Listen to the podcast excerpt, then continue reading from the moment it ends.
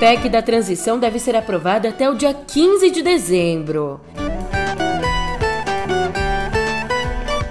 E no governo Lula, Glaze Hoffman não deve assumir ministério algum.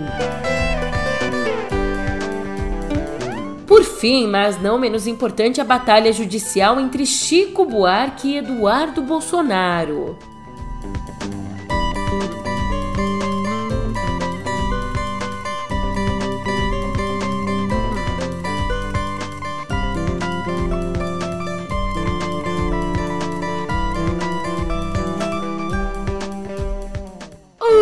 Ótimo dia, uma ótima tarde, uma ótima noite para você. Eu sou a Julia Keck e vem cá. Como é que você tá, hein? Eu sei que você tá doido pra cestar, então que comece a contagem regressiva. Aliás, contagem regressiva também na equipe de Lula para que seja aprovada a PEC da transição.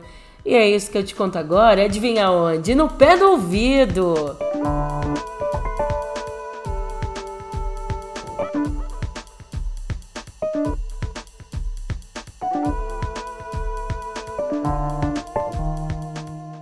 Eu não sei quem é que tá correndo mais, se é o Neymar nessa Copa ou se é o relógio para posse do presidente eleito Lula. Não adianta ter tudo se o teu espírito é pobre. Ô, oh, brincadeira de mau gosto, eu sei sim quem é que tá correndo mais. E nessa contagem regressiva, sem perder tempo, a equipe de Lula fez os cálculos e estima aprovar até o dia 15 de dezembro a chamada PEC da Transição. Ela que tira a Bolsa Família do teto de gastos e permite assim manter o valor do benefício em 600 reais. Para isso, para aprovar, presta atenção aqui no trâmite. A PEC seria votada na CCJ do Senado e encaminhada ao plenário no dia 7 para duas votações. Já na cúpula ao lado, na Câmara, a PEC seria apensada ou seja, viraria aí um apêndice de outra proposta sobre exclusões do teto. Um projeto que já passou por várias comissões, o que faria exatamente com que a PEC pulasse etapas e fosse direto para o plenário, onde seria votada pelos deputados. Aliás, a aprovação dela ainda mais interessante depois de ontem, quando a gente teve a divulgação dos números do PIB que, segundo cálculos da equipe de transição, abre um espaço de 148 bilhões de reais para elevar as despesas em 2023, sem expandir os gastos em relação a esse ano. Ainda na equipe de Lula, a Gleice se deu mal. o mal! Olha, por mais que a dona Glaze Hoffman aparecesse em quase todas as listas de ministeriáveis, ela não tá nos planos de Lula para comandar o ministério. Numa reunião com membros da equipe de transição, Lula defendeu que Glaze continue na presidência do PT até novembro do ano que vem, quando termina o mandato dela, elogiando ainda a forma como a deputada conduziu o partido no auge da Lava Jato. E com essa decisão de Lula, você imagina como é que ficaram os zoião. É que com essa decisão abre-se espaço na esplanada para petistas que, ao contrário de Glaze, vão estar tá sem mandato, como o governador baiano Rui Costa.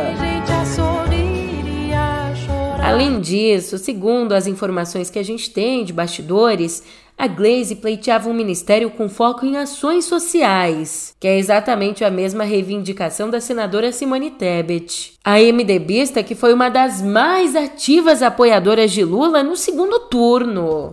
Aliás, o Lula tá quebrando a cabeça para encaixar esse quebra-cabeça. Encaixar aliados nos ministérios é um dos quebra-cabeças de Lula, o que envolve, para acomodar todo mundo bonitinho, recriar pastas extintas quando Jair Bolsonaro chegou ao poder. Pra você ter uma ideia, ontem o ex-ministro Aloysio Mercadante, que é coordenador técnico da transição, defendeu o desmembramento da pasta do desenvolvimento regional, que poderia dar margem aí para a recriação do Ministério das Cidades. E abalou, abalou, sacudiu, balançou, coração é só felicidade, mas não é não. Também tem que tem que ocupar a cabeça com coisa séria. E a senhora dona primeira dama, um dia depois de anunciar um show para posse de Lula, a futura primeira dama Janja da Silva teve de tratar de algo menos divertido: a segurança. Para isso, acompanhada do vice-eleito Geraldo Alckmin, ela se reuniu com o governador do Distrito Federal, Ibanez Rocha. Aliado de Bolsonaro, até a página 2, Depois do encontro, Ibanez publicou nas redes sociais que o trabalho será feito para que a cerimônia aconteça da melhor forma. E até agora o que a gente já sabe é que o esquema de segurança vai ser igual ao usado no último 7 de setembro, com barreiras de contenção para proteger a Praça dos Três Poderes.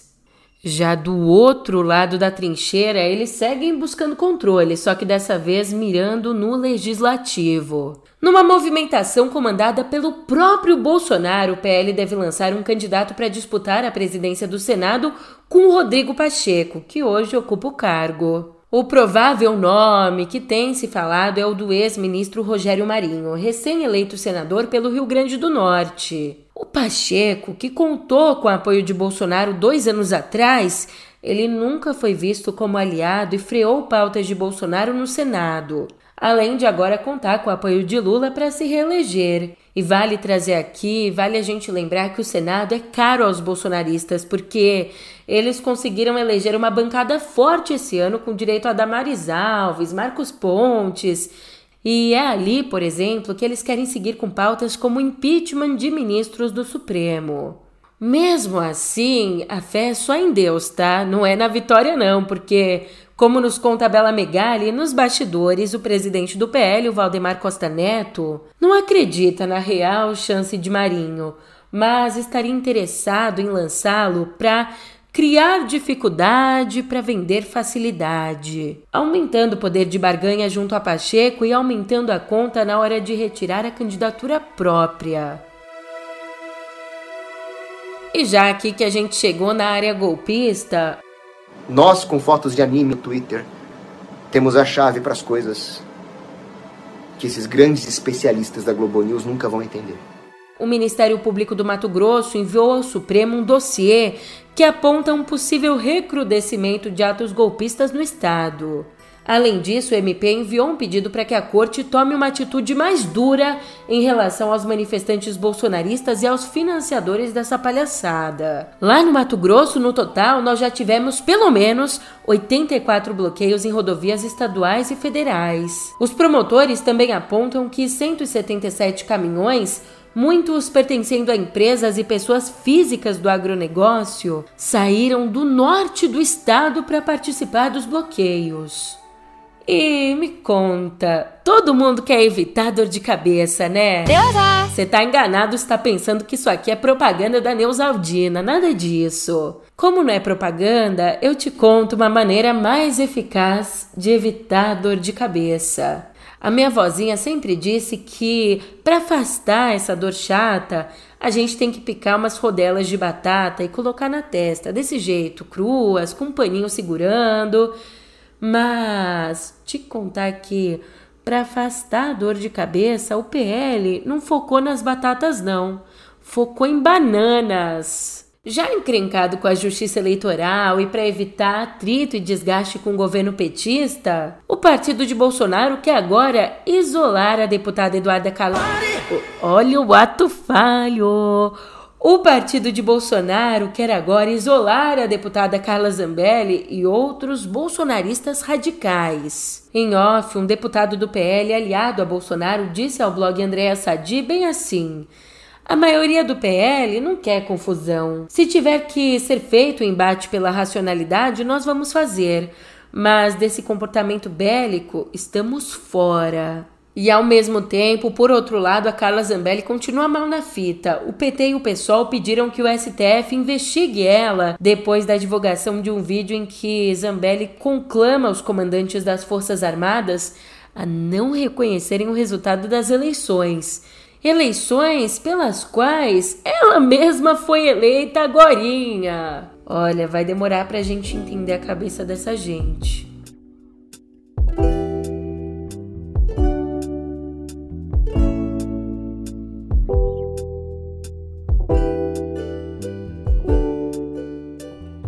Preparado?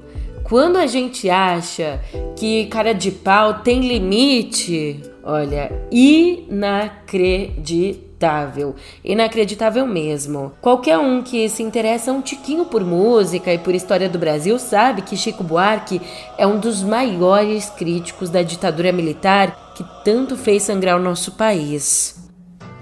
Tem dias que a gente se sente como quem partiu ou morreu.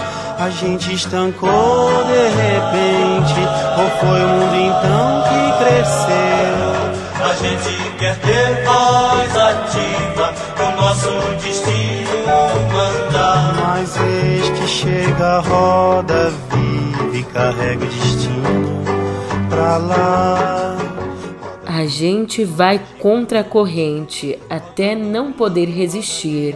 Esse é um trecho da música Roda Viva, lançada lá em 67, música que se tornou uma das mais simbólicas daquele momento sombrio. E você sabe quem é que teve a pachorra de usar essa música do Chico numa peça publicitária que representa tudo aquilo que a própria canção abomina? O Eduardo Bolsonaro. Há três semanas, o filho do presidente compartilhou no Instagram uma montagem com a palavra censored, que é censura em inglês, e também nessa montagem tem as fotos de gente como Nicolas Ferreira, Carla Zambelli, Luciano Hang, Guilherme Fiuza e Augusto Nunes. Na legenda da publicação, o Dudu escreve assim, aspas, o Brasil está sob censura. Numa ditadura, a primeira a morrer é a liberdade de expressão, a liberdade de imprensa. E todos os países que se livraram disso, a chave do sucesso foi a união do povo. Não foram períodos fáceis, mas desistir não é uma opção.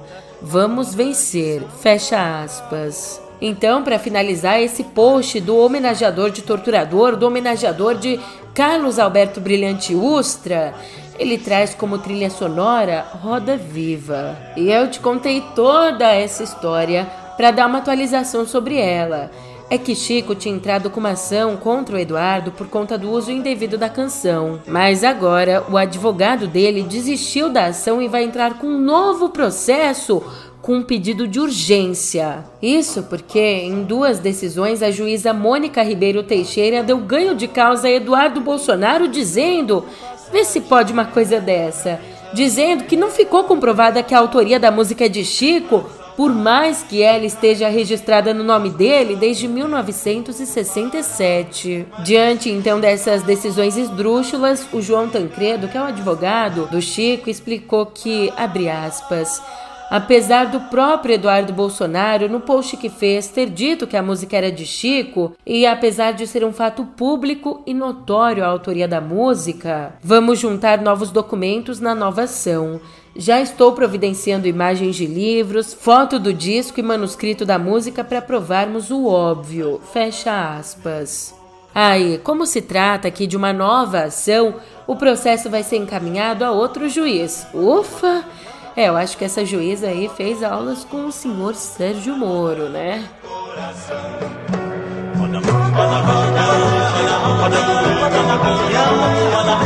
Mas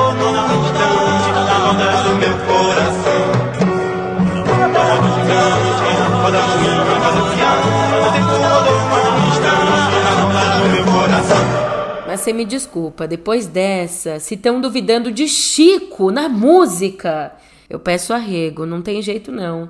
Tá todo mundo doido, só pode uma coisa dessas.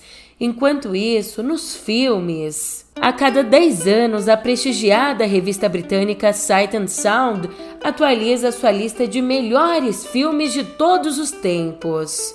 E a edição de 2022 veio com uma surpresa logo na primeira colocação. A primeira colocação que ficou com o drama franco-belga Jean Dielman, dirigido em 1975 por Chantal Ackerman.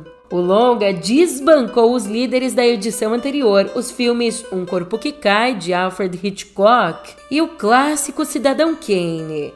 E essa vitória de Ackerman, que morreu em 2015, também marca a diversidade da nova lista, que conta com uma presença maior de mulheres e cineastas não brancos. E um dos motivos para essa diversidade é a ampliação do júri, que agora tem 1.600 profissionais, quase o dobro da edição anterior.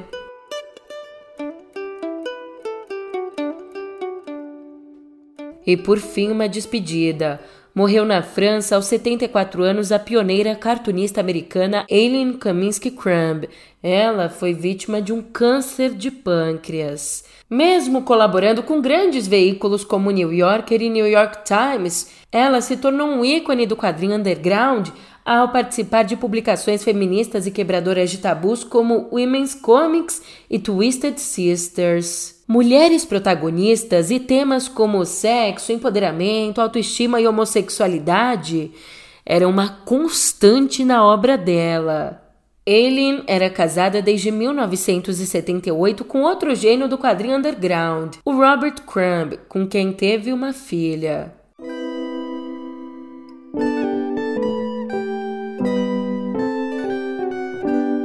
Alô, alô, aposentados e pensionistas! Nessa quinta, o Supremo decidiu a favor de vocês no julgamento do famoso processo conhecido como revisão da vida toda. Basicamente, essa medida, essa medida da revisão da vida toda, faz com que os trabalhadores ganhem mais, já que dá a eles o direito de refazer o cálculo do valor dos benefícios que recebem. Refazer esse cálculo considerando as contribuições anteriores a 1994. Mas ó, também não é assim, né? Essa revisão só vale para aqueles que se aposentaram depois de 99. Agora que tá tudo explicado bonitinho, a gente volta então ao julgamento. Lá, por seis votos a cinco, seguiram o entendimento do relator aposentado Marco Aurélio os ministros Alexandre de Moraes, Edson Fachin, Carmen Lúcia, Ricardo Lewandowski e Rosa Weber. Contra a medida foram Nunes Marques, Roberto Barroso, Luiz Fux, Dias Toffoli e Gilmar Mendes.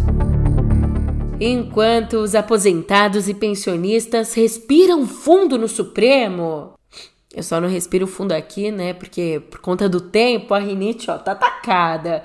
Mas enquanto os aposentados e pensionistas respiram fundo no Supremo, colocar um efeito sonoro.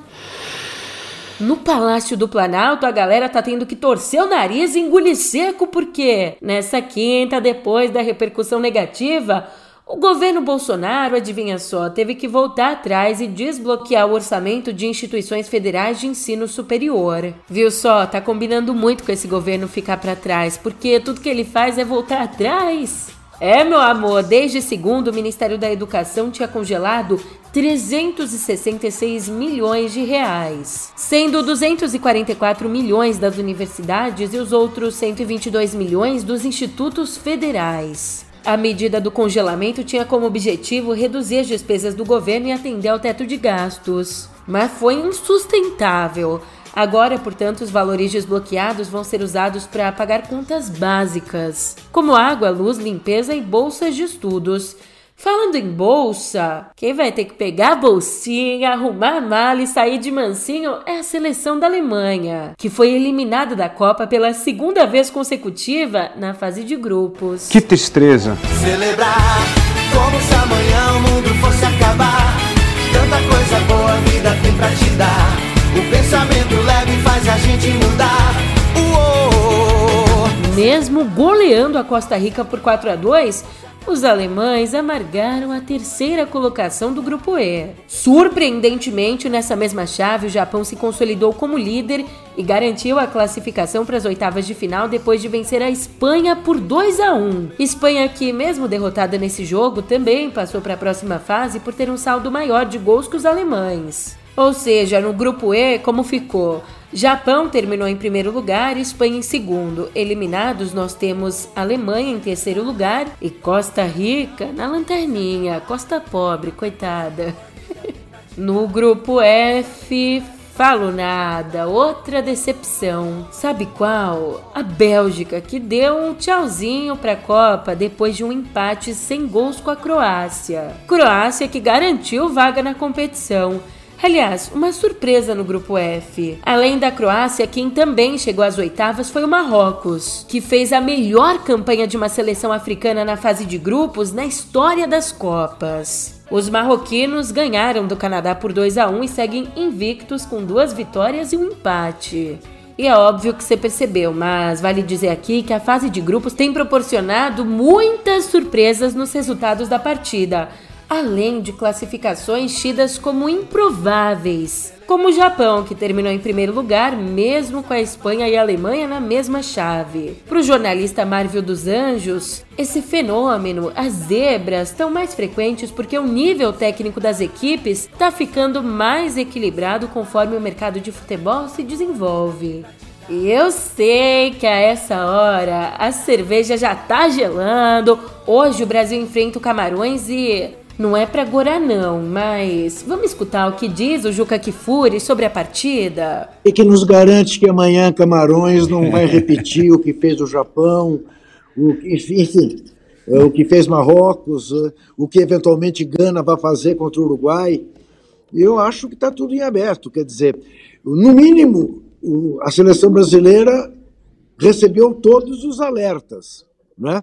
É, sobre o que é jogar com o segundo time, haja visto o que aconteceu com a França, o que é jogar com desinteresse, haja visto o que aconteceu com a Espanha. Isso tudo servirá de alerta. Eu reitero aquilo que comentei ontem. Né? O Brasil jamais foi campeão do mundo a não ser invicto. Quando perdeu alguma vez, não foi campeão. Mas quero lembrar que o Brasil entra em campo contra Camarões na situação de absoluto favoritismo. É, e pode ser vítima de uma, dessa Copa, que eu já não sei se é de zebra, de camelo, de canguru, né? em homenagem aí aos nossos queridos australianos, é uma Copa realmente surpreendente sobre esse aspecto.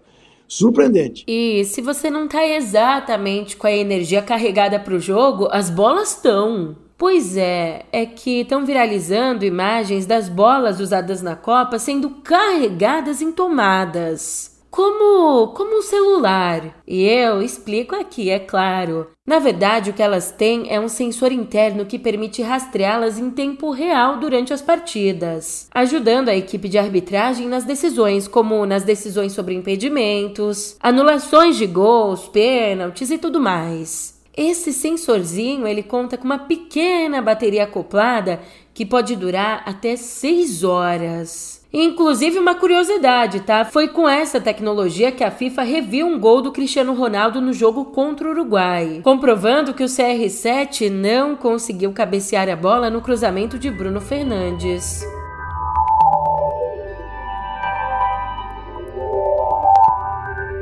Na última quarta, Elon Musk apresentou o evento Show and Tell, um evento da Neuralink, que é a startup dele de desenvolvimento de chips cerebrais. Ali, Musk disse que já nos próximos seis meses vai começar os testes clínicos em humanos de um dispositivo sem fio que é desenvolvido pela empresa. De início, esses testes vão ser voltados para a restauração da visão e de movimentos musculares. Fundada já há alguns anos, em 2016, a Neuralink tem como objetivo fazer com que seja possível controlar aparelhos eletrônicos usando o cérebro e depois ainda fazer com que seja possível restaurar funções corporais de pessoas com alguma paralisia, deficiência ou doença cerebral. Para isso, nos últimos anos, a startup tem feito testes em animais enquanto busca a aprovação regulatória dos Estados Unidos para começar os testes em pessoas. Pois bem, lá nos Estados Unidos, o Musk está desenvolvendo chips cerebrais. Aqui no Brasil, aqui no Brasil a gente só quer mesmo que a internet funcione. A gente está lutando para deixar de lado a internet da Xuxa. Nessa quinta, uma falha na rede da Vivo causou instabilidade nos serviços da operadora em várias regiões do país. Essa faia começou aí por volta das nove e meia da manhã e no total foram mais de 4.300 reclamações que relataram falta de sinal em cidades como São Paulo, Goiânia, Salvador e muitas outras. Consultada, a Vivo disse que identificou uma instabilidade no equipamento de sua rede que pode ter provocado dificuldades na utilização dos serviços da empresa. É mesmo? Ô oh, caramba, hein? Poxa, Vivo, se você não falasse, ninguém tinha percebido. E o que eu acho que você também não percebeu é que sim, o nosso episódio já chegou ao fim. Então só me resta te desejar um enorme, ótimo final de semana e que o tempo passe devagar, devagarinho. É devagar, é devagar, devagarinho. É devagar, é devagar, é devagar, é devagar, devagarinho. Eu conheci um cara mas de repente deu com a cara no asfalto, se virou, olhou pro alto com vontade de chorar. É devagar, é devagar. É devagar, é devagar, devagarinho. Devagar, é devagar, é devagar.